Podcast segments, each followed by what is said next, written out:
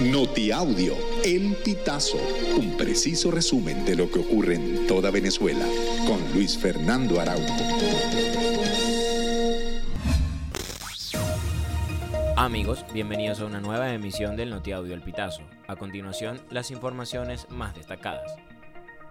Hasta 2020, el gobierno nacional vendió la pierna de cerdo a precios subsidiados en medio de peleas, críticas e inconformidades por la forma de entrega y el peso de la pieza, cuyo valor fue de 2.500.000 bolívares, lo que representaba 3.2 dólares. Esta proteína forma parte del plato típico navideño, junto a las hallacas, la ensalada de gallina y el pan de jamón.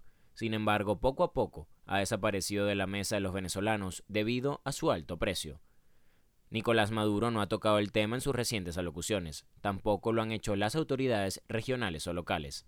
A través de las redes sociales, los usuarios atribuyen ese silencio a la crisis económica que vive Venezuela.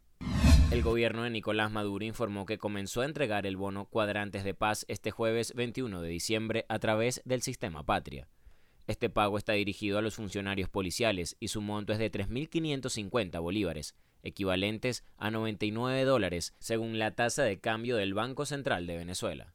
Aunque el bono cuadrantes de paz es uno de los más altos del sistema patria, no representa ni la mitad del costo total de la canasta familiar de alimentos en Venezuela, calculada para un hogar de 5 personas.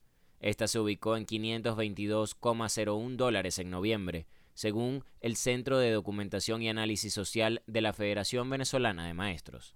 La Organización Mundial de la Salud catalogó de interés la variante JN.1 del COVID-19 debido a su rápida propagación en las últimas semanas, aunque el organismo asegura que el riesgo de pirola, como se conoce la variante, se evalúa actualmente como bajo para la salud pública del mundo. Esta es una subvariante de la cepa Omicron del coronavirus, que se ha reportado en India, China, Reino Unido y Estados Unidos. La OMS advierte que el COVID-19 y otras infecciones podrían aumentar en invierno. El virólogo Martin Stormer de Alemania dijo a la DW que el riesgo para la población general es bajo, pero pidió a los grupos en riesgo, incluidas las personas mayores de 60 años, que reciban vacunas de refuerzo. Amigos, y hasta acá llegamos con esta emisión del Notiaudio El Pitazo. Recuerda hacerte super aliado para mantener vivo el periodismo independiente en Venezuela. Narró para ustedes Luis Fernando Araujo.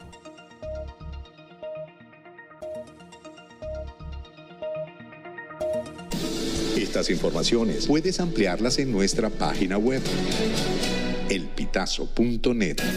También recibimos tus denuncias vía SMS o WhatsApp a través del 0414 230 2934.